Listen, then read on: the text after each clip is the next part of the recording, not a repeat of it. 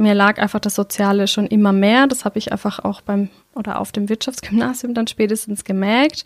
Aber ja, vielleicht auch aus dem Grund, weil ich sehr privilegiert bin, war klar, dass ich einfach Menschen unterstützen, begleiten, beraten möchte, die eben nicht solche Chancen und Möglichkeiten hatten, wie ich sie im Leben hatte.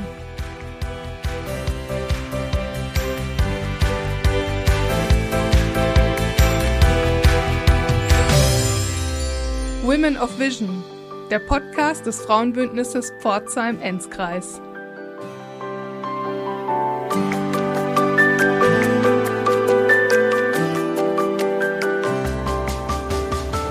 Hallo und herzlich willkommen zur dritten Folge unseres Podcasts Women of Vision. Mein Name ist Leo und ich bin heute hier mit der Eliane. und wir haben eine tolle Gästin hier heute und das ist die Claudia. Schön, dass du da bist. Nochmal ganz kurz vorab. Wir wollen euch nochmal sagen, was ist der Podcast Women of Vision und wofür steht der? Der Podcast Women of Vision ist ein Projekt des Frauenbündnisses Pforzheim-Enzkreis. Wir sprechen mit Role Models, also besonders interessanten weiblichen oder diversen Persönlichkeiten aus Pforzheim und dem Enzkreis. Dabei wollen wir zeigen, dass es hier inspirierende und starke Frauen gibt, die uns als Vorbild dienen können. Das Ziel des Frauenbündnisses ist die Ermutigung und gegenseitige Stärkung auf dem Weg zu der Vision einer gleichberechtigten Teilhabe von Frauen in Politik, Wirtschaft, Wissenschaft, Gesellschaft und der Familie. Ja, jetzt ist heute schon die dritte Folge tatsächlich und wir freuen uns auch, unseren dritten Gast und unsere dritte Gästin zu begrüßen und zwar die Claudia Jankura. Schön, dass du da bist, Claudia. Magst du dich vielleicht mal ganz kurz vorstellen? Also wer du bist, wie alt du bist und woher du kommst? Ja, total gerne. Also ja, mein Name ist Claudia Jankura. Ich bin 32 30 Jahre alt und bin von Beruf Sozialarbeiterin und systemische Familien- und Paartherapeutin. Ich arbeite seit fast neun Jahren hier in Pforzheim bei der AIDS-Hilfe. Ja, liebe Claudia, bevor wir jetzt so richtig in den Podcast einsteigen, wollen wir einen kleinen Icebreaker hier mit dir machen und beziehungsweise ein, unser kleines Assoziationsspiel. Und zwar nennt sich das Quick und Clever. Wir geben dir nun fünf Begriffe vor und du sagst uns kurz und knapp, was dir dazu einfällt. Kann ein ganzer Satz sein oder auch nur ein Wort, einfach frei heraus, was dir so einfällt.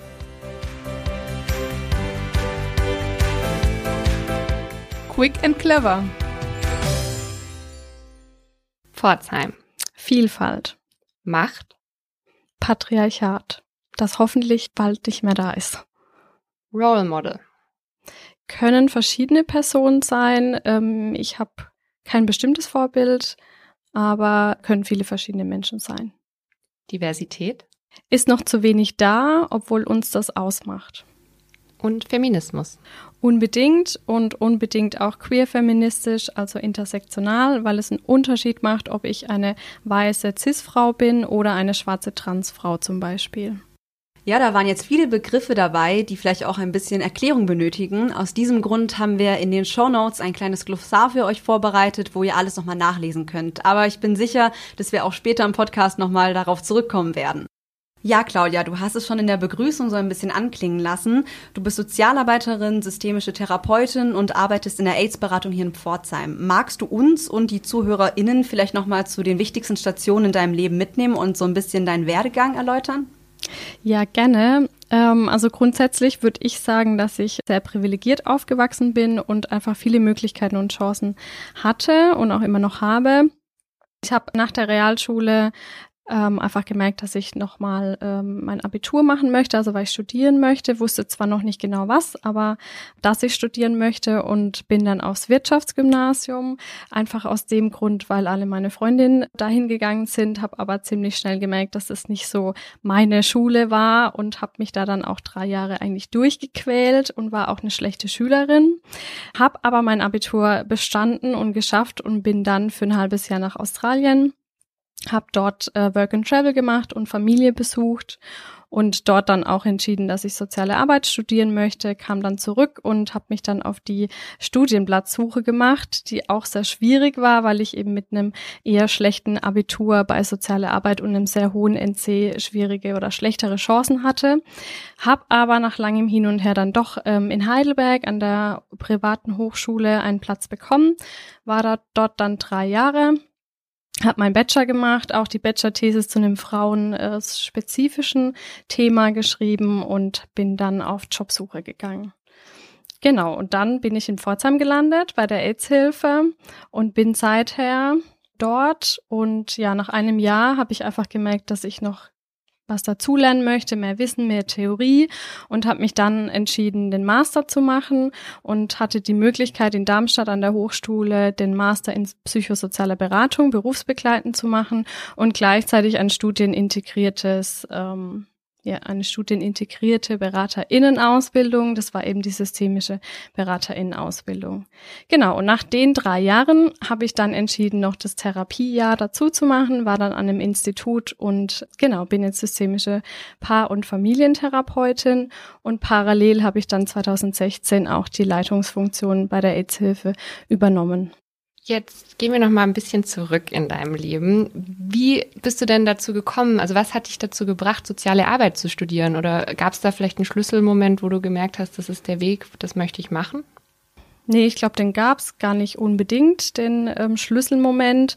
Also ich, mir lag einfach das Soziale schon immer mehr. Das habe ich einfach auch beim oder auf dem Wirtschaftsgymnasium dann spätestens gemerkt. Aber ja, vielleicht auch aus dem Grund, weil ich sehr privilegiert bin, war klar, dass ich einfach Menschen unterstützen, begleiten, beraten möchte, die eben nicht solche Chancen und Möglichkeiten hatten, wie ich sie im Leben hatte. Auf deinem gesamten beruflichen Weg bis hierhin, gab es da bestimmte Schwierigkeiten oder Herausforderungen, die du zu meistern hattest? Ja, die gab's. Vor allen Dingen, als ich eben die Leitungsfunktion übernommen hatte, da war ich eben ja jung, dann eben als Frau. Da kam ich dann schon oder stand auch vor größeren Herausforderungen, mich da durchzusetzen, ernst genommen zu werden. Vielleicht genau gerade da jetzt nochmal dahingehend, wenn du sagst, als Frau hast du bestimmte Herausforderungen erlebt, die irgendwie damit zusammenhängen, dass du eine Frau bist. Was waren das für Herausforderungen, wo du das Gefühl hast, mh, das hängt jetzt wohl damit zusammen? Hm, das war schon beim Vorstellungsgespräch sozusagen, bevor ich eben Leiterin wurde. Da ja wurde ich eben von zwei Frauen interviewt, die mir da schon gesagt haben, dass sie mir das schon zutrauen, aber dass sie ja auf eine Hochzeit gehen sie gerne, aber mit der Taufe da warten wir noch mindestens fünf Jahre. Das war so eine Situation, die mir immer noch im Kopf bleibt. Und wie hast du damals reagiert? Weil das ist ja schon auch ein ganz schöner Knaller, den die dir dann damals in dem Interview auch gesagt haben, oder? Also. Ja, ähm, absolut. Ich war da, glaube ich, auch zu baff, um da direkt zu reagieren. Mir wurde es erst nach dem Gespräch klar, was die da rausgehauen haben. Und ich bin kein nachtragender Mensch, aber tatsächlich bleibt mir die Situation noch im Kopf. Und ja, wenn ich die beiden mal wieder sehe, würde ich das jetzt auch anders angehen und auch direkt ansprechen. Aber damals habe ich mich das einfach nicht getraut und habe eher wieder an mir gezweifelt, ob ich das überhaupt schaffe oder nicht. Sind dir solche Vorurteile dann eher von Vorgesetzten oder von Teammitgliedern, ähm, ja, bist du denen begegnet oder hast du auch schon mal sowas mit deinen Klienten als Sozialarbeiterin erlebt? Tatsächlich mehr so im Netzwerk, also entweder ja bei Vorgesetzten oder ähm, bei KooperationspartnerInnen. Bei KlientInnen war es noch nie der Fall. Also ich bin zwar auch mehr in der frauenspezifischen Beratung, aber da habe ich immer gute Rückmeldungen bekommen. Das war dann eher ja im Netzwerk, dass man eben als junge Leitungsfrau äh, da nicht so auf offene Ohren gestoßen hat und ich mich da erstmal durchsetzen musste oder das Lernen damit umzugehen. Und hast du das mittlerweile geschafft, für dich so eine Durchsetzung zu finden, also dich da auch so stärker zu positionieren, vielleicht auch in solchen Momenten? Ja, also ich glaube, die Erfahrung hat mich da einiges gelehrt und ich bin mir, ja, würde ich behaupten, die ganze Zeit auch treu geblieben, was mir sehr geholfen hat und habe mich eben nicht darauf eingelassen, auf das Mansplaining zum Beispiel. Jetzt bist du ja nicht nur Leiterin der Beratungsstelle AIDS Pforzheim, sondern darüber hinaus auch noch Leiterin von Aspasia. Möchtest du uns und äh, unseren ZuhörerInnen vielleicht auch kurz erklären, um was es sich bei Aspasia handelt und welche Funktion du dort ausübst? Ja, gerne. Aspasia ist eine Fachberatungsstelle für SexarbeiterInnen. Also wir beraten und begleiten Menschen, die eben in der Sexarbeit tätig sind und unterstützen sie einfach bei verschiedenen Themen, wenn es um gesundheitliche Fragen geht, wenn es um finanzielle Sorgen geht, um Schwangerschaft oder eben auch den Wunsch nach einer Neuorientierung. Und Magst du vielleicht noch ein bisschen einfach mehr erzählen? Also wir sind, finden die Arbeit super spannend und würden einfach gerne noch mehr hören. Was ist so, was sind noch so Themen, denen du da noch begegnest? Ihr habt ja jetzt auch noch euch weiter aufgestellt, also ihr habt weitere Themen noch ins Programm sozusagen bei der AIDS-Hilfe aufgenommen. Vielleicht magst du dazu auch noch ein bisschen was sagen. Ja, gerne. Also vorneweg vielleicht. Wir heißen ja, ich sag mal noch AIDS-Hilfe, aber der Begriff ist mittlerweile nicht mehr ganz so passend. Klar, HIV und die Beratung von HIV-positiven Menschen steht im Vordergrund beziehungsweise ist eine feste Säule bei uns. Aber wir haben eben zwei weitere Säulen dazu entwickelt. Das eine ist eben das Projekt Queerspace, wo es eben um die Beratung geht zu den Themen sexuelle Vielfalt, also sexuelle Orientierung und Geschlechtsidentität. Und die dritte, die neueste Säule ist eben die Fachberatungsstelle Aspasia. Genau. Und da sind wir hauptsächlich zu zweit. Also ich habe eine Kollegin und ich. Wir sind da ähm, ja sozusagen das mobile Team und gehen auch aufsuchend raus in die Prostitutionsstätten, also überall dahin, wo vor allem in Pforzheim Prostitution stattfindet und besuchen einfach die Menschen dort und ja versuchen Zugang zu bekommen, fragen, wie es ihnen geht und wenn eben der Bedarf da ist oder der Wunsch von den SexarbeiterInnen, dann geht's eben in einen Beratungsprozess über. Zu welchen Themen berät ihr dann die Sexarbeiterinnen, beziehungsweise vielleicht nochmal einen Schritt zurück, aus welcher Situation heraus kommen die SexarbeiterInnen zu euch? Mhm, also eigentlich sind es ganz viele verschiedene Themen, also ähm, ganz normale Lebensfragen, wenn es Schwierigkeiten auch mit Kindern gibt, wenn eine Sexarbeiterin schwanger ist. Ähm, oft haben sie keine Krankenversicherung, das ist ganz oft Thema. Oder auch, ja, bürokratisches, wo kann ich mich anmelden, wo kann ich arbeiten. Aber tatsächlich die, die dann längerfristig bei uns landen, die haben oft eben den Wunsch nach Neuorientierung, dass sie sagen, ich habe das jetzt eine Weile gemacht, aber jetzt ist Zeit für was Neues. Ich möchte mich in Pforzheim niederlassen, möchte eine Wohnung, möchte ähm, ja was anderes arbeiten oder vielleicht auch Familie gründen. Wo fange ich da an? Wo höre ich auf? Wie geht's weiter? Und vor allem die Frauen in dem Fall oft unterstützen wir dann. Was sind denn hier vielleicht nochmal konkret Herausforderungen, die dir bei der Arbeit mit den Sexarbeiterinnen begegnen? Also vielleicht sowohl aus deiner Position heraus gesprochen, aber auch die Herausforderungen, die die SexarbeiterInnen erleben und mit, mit denen sie zu dir kommen. Also äh, meine oder auch die von meiner Kollegin, die Herausforderungen sind eher auch oft Sprachbarrieren, dass wir da sehr kreativ denken dürfen und ähm, ja überhaupt mal Zugang zu bekommen. Also Vertrauen ist ein großes Thema, weil viele SexarbeiterInnen, zumindest die, die wir erreichen, kommen eben auch aus Herkunftsländern, wo ja Ämter, Behörden oder auch Beratungsstellen korrupt sind und da muss man erstmal eine Vertrauensbasis, eine Beziehung aufbauen. Das ist oftmals schon ja längerfristig, bis dann inhaltlich überhaupt was geht.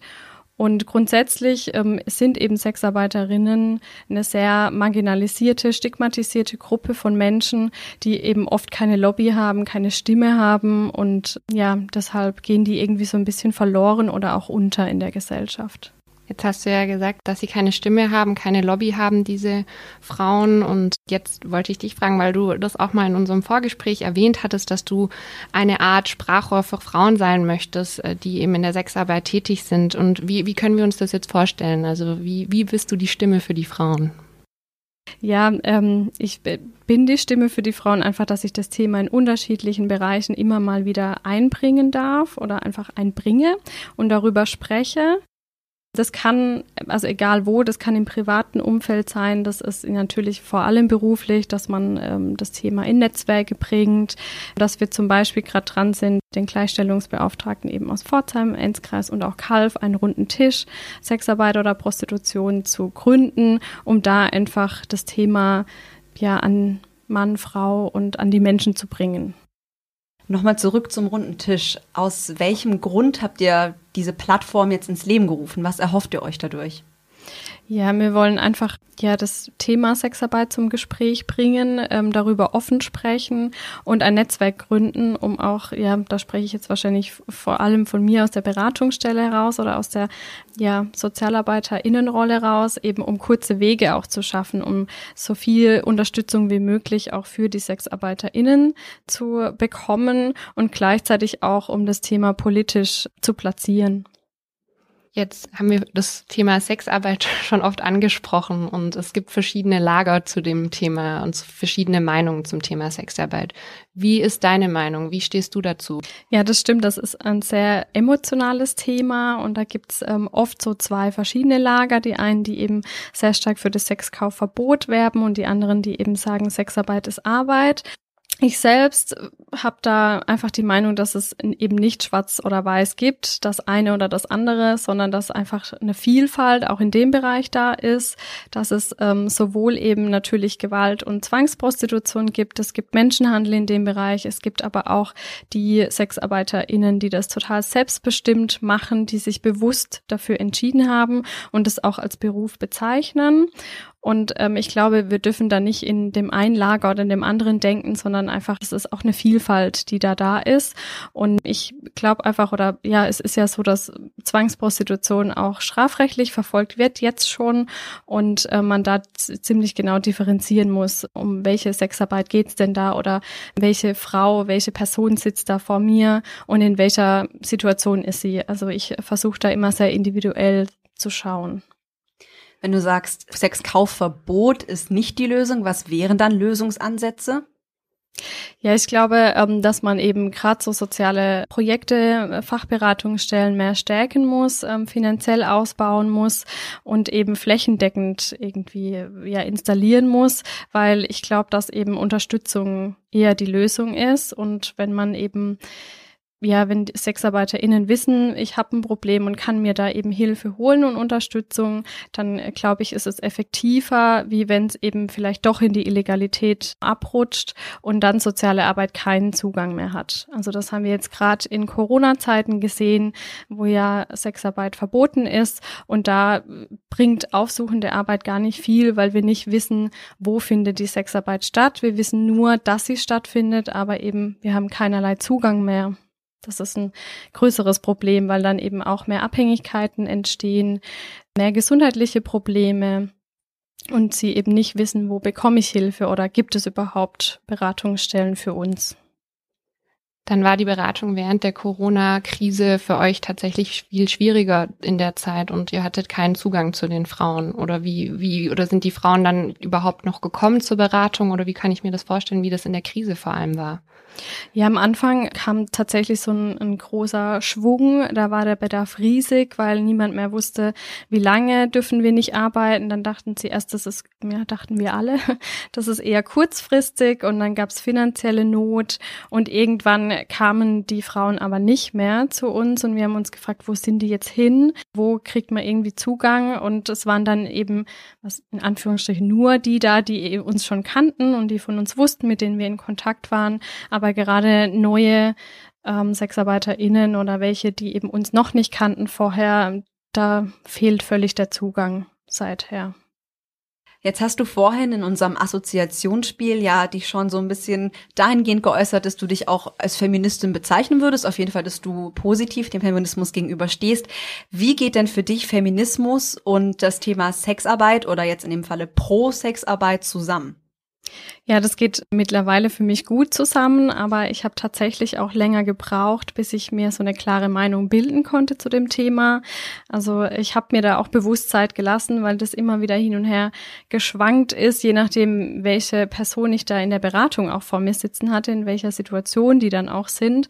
Aber mittlerweile passt es eben sehr gut für mich zusammen, weil es ähm, ja für mich geht es im Feminismus auch um Selbstbestimmung und ähm, deswegen finde ich auch, dass SexarbeiterInnen, die das Recht haben auf Selbstbestimmung und wenn sie sich eben bewusst dafür entscheiden, Sexarbeit auszuüben, dann ist es völlig in Ordnung und ja, ich finde, ich bin da nicht in der Lage oder auch andere Personen sind nicht in der Lage, für die einzelnen Personen zu sprechen.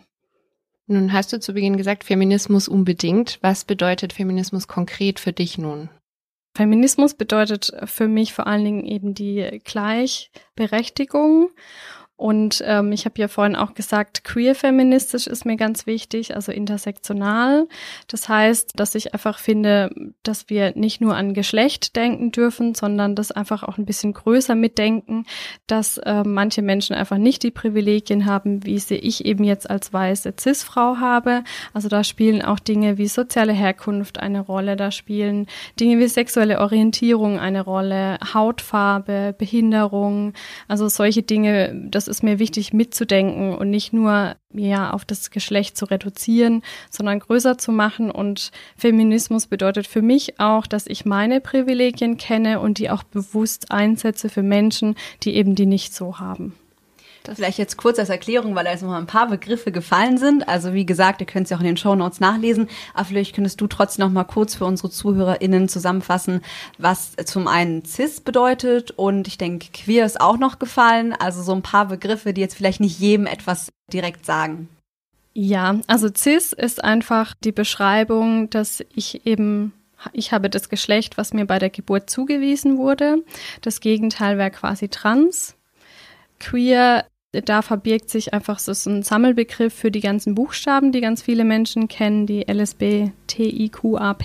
Also das heißt, da geht es um sexuelle Orientierung, sexuelle Vielfalt und queer ist einfach so der Sammelbegriff darüber. Nun würde mich aber interessieren, bezeichnest du dich proaktiv als Feministin? Ja, ich bin Feministin. Das ist schon mal schön zu hören. Und ja, ähm, da du dich als Feministin bezeichnest, Dich haben ja bestimmt auch viele Frauen geprägt auf deinem Weg und auf deinem, auf deinem Lebensweg. Jetzt würde ich gerne von dir wissen, gibt es für dich jemand, der dich da besonders geprägt hat oder der für dich besonders wichtig war, auch auf dem Weg? Ähm, ja, da gab es ähm, ja einige Frauen, also speziell einfach alle Frauen, die, ja, die ich in der Familie habe. Also wir haben bei der ähm, Therapieausbildung eine Familienrekonstruktion gemacht, wo man einfach ja in einer Sitzung so seine Familie mal anschaut anhand von einem Genogramm, also sozusagen ein Familienstammbaum. Und da habe ich einfach festgestellt, dass ich ganz viele starke und selbstbestimmte Frauen in meinem Leben habe. Und ähm, ja, ganz besonders beeindruckend finde ich da einfach meine Uroma, die in einer ganz anderen Zeit aufgewachsen ist und trotzdem oder gerade zu der Zeit sich sehr für Gleichberechtigung, für Gerechtigkeit im Allgemeinen ähm, ja eingesetzt hat und sehr selbstbestimmt gelebt hat. Und ich würde jetzt aus heutiger Sicht auch sagen, sie hatte eine sehr starke feministische Haltung. Das hat mich oder beeindruckt mich immer noch. Also liegt Feminismus ein bisschen in dein Gen. ja, kann man so sagen, glaube ich. Ja, uns als Frauenbündnis Pforzheim-Enzkreis ist die Stärkung und Vernetzung von Frauen in unserer Region ein besonderes Anliegen. Wo genau liegen denn aus deiner Sicht Ansatzpunkte, um die Gleichstellung von Frauen voranzubringen?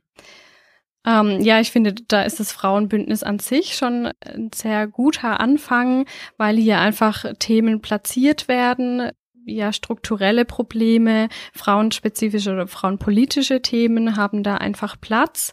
Und ich wünsche mir, dass es aber auch noch weiter rausgeht, also nicht im Frauenbündnis an sich bleibt, sondern dass eben frauenspezifische Themen noch mehr in den Vordergrund rücken. Und ich finde immer Zuhören ganz wichtig. Also ich wünsche mir, dass viele Menschen einfach äh, zuhören und eben ja daraus lernen und überlegen, was kann ich denn dazu beitragen, dass eben Gleichberechtigung stattfindet. Und es muss nicht immer das das ganz Große sein, sondern das fängt eben das im ganz Kleinen an. Genau, welche Themen wären es denn aus deiner Sicht, wo du, wo du dir wünschst, hey, da muss noch irgendwie mehr kommen, da ist noch Potenzial, die möchte ich weiter vorantreiben? Oh ja, das sind so viele. Dann schieß los. Also ja, überhaupt mal einfach auch den Begriff Feminismus oder Frauen einfach breiter zu sehen, offener zu, zu denken und da auch ja zum Beispiel gerade Transfrauen einen Platz zu geben, dass man mehr auch an Minderheiten denkt und denen einfach ja einen Raum eröffnet und schafft. Ja, Frauenberuf natürlich, also dass ja man Familie, wenn man sich Familie wünscht und eben ja Beruf oder auch Karriere irgendwie besser noch unter einen Hut bringt und ähm, nicht nur das, dass man das selbst schafft, sondern dass mehr Verständnis einfach da ist von außen, dass der Druck da nicht mehr so groß ist und auch mehr in Richtung Empowerment untereinander. Und das fände ich auch schön. Ich würde mich interessieren, welchen Ratschlag du vielleicht auch vor allem jüngeren Zuhörerinnen, die es ja hoffentlich hier auch in unserem Podcast gibt, welchen, den du, welchen Ratschlag, den du denen mitgeben würdest. Lasst Dinge vielleicht nicht stehen. Nehmt euch den Raum und den Platz. Also macht das so, wie es eben auch cis-hetero-weise Männer tun. Einfach auch den Raum, den Platz nehmen, da sein, mutig sein und vernetzt euch. Thema Vernetzung. Nicht jede Kommune hat ein Frauenbündnis, so wie das wir hier haben im Pforzheim-Enzkreis. Warum ist dieses Bündnis so wichtig und warum ist das Thema Vernetzung hier auch so wichtig? Ja, ich glaube, Pforzheim ist da auch sehr besonders. Also es gibt ähm, ja gerade wenig finanzielle Mittel für ja auch frauenpolitische Themen oder überhaupt Themen, die eben ja alle Frauen betreffen. Und deswegen finde ich Vernetzung wichtig und das Frauenbündnis, weil man hier die Themen erstmal platzieren kann. Und ich finde, es geht auch um Empowerment, es geht um Mut machen, zuhören und oft entstehen da eben ganz tolle Dinge draus, weil man dann eben gemeinsam an einer Sache an einem Thema arbeitet und dann man das eben mit gesammelter Kraft dann doch hinbekommt. Jetzt hast du ja auch vorher noch erwähnt, dass es dir wichtig wäre, dass auch äh, ja queere Menschen mehr angesprochen werden und vielleicht auch Teil dieses Bündnisses werden. Vielleicht sind ja da ein paar ZuhörerInnen dabei, die sich jetzt so dafür interessieren. Vielleicht könntest du noch mal so kurz zusammenfassen, was erwartet mich als Mitglied im Frauenbündnis? Warum sollte ich mich da jetzt mit engagieren? Ja, ähm, einfach in erster Linie spannende Persönlichkeiten. Also ich finde, es ist schon sehr vielfältig. Es sind ähm, viele verschiedene Frauen aus unterschiedlichen Bereichen dabei. Das finde ich schon allein sehr spannend. Dann finde ich die Themen sehr, sehr wichtig, weil die uns eben als ja Frauen betreffen. Und ich fände es einfach schön, wenn ähm, sich das Frauenbündnis da einfach noch queeren Menschen öffnet. Das kann zum Beispiel gelingen durch ja Veranstaltungen das kann ein Kinoabend sein zu einem äh, queeren Film zum Beispiel. Das kann vielleicht auch eine Referentin sein zu einem queeren Thema oder auch vielleicht im Flyer die gendergerechte Sprache nochmal mehr zu nutzen. Das spricht dann auch wieder queere Menschen an. Warum ist es dir denn so wichtig, dass auch queere Frauen Teil des Frauenbündnisses sind? Ja, ich finde es grundsätzlich immer wichtig, mit Menschen zu sprechen und nicht immer über Menschen. Ja, Claudia, wir haben zum Schluss noch ein kleines Schmankerl vorbereitet, beziehungsweise vielmehr du hast es vorbereitet, denn wir haben dich gebeten, einen Gegenstand mitzubringen, der eine besondere Bedeutung für dich hat, der ähm, dir besonders am Herzen liegt oder dich vielleicht inspiriert hat. Unser It-Piece. Was hast du uns denn da mitgebracht?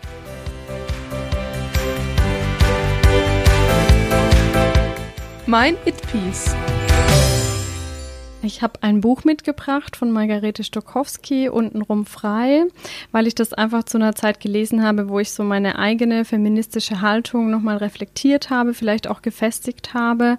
Und ja, mein eigentliches It-Piece ist vielleicht auch so ein bisschen über den eigenen Tellerrand hinausschauen, äh, Menschen zuhören, gerade Menschen, die eben nicht die gleichen Privilegien hatten äh, wie man selbst und dann auch Räume schaffen für diese Menschen, für diese Themen.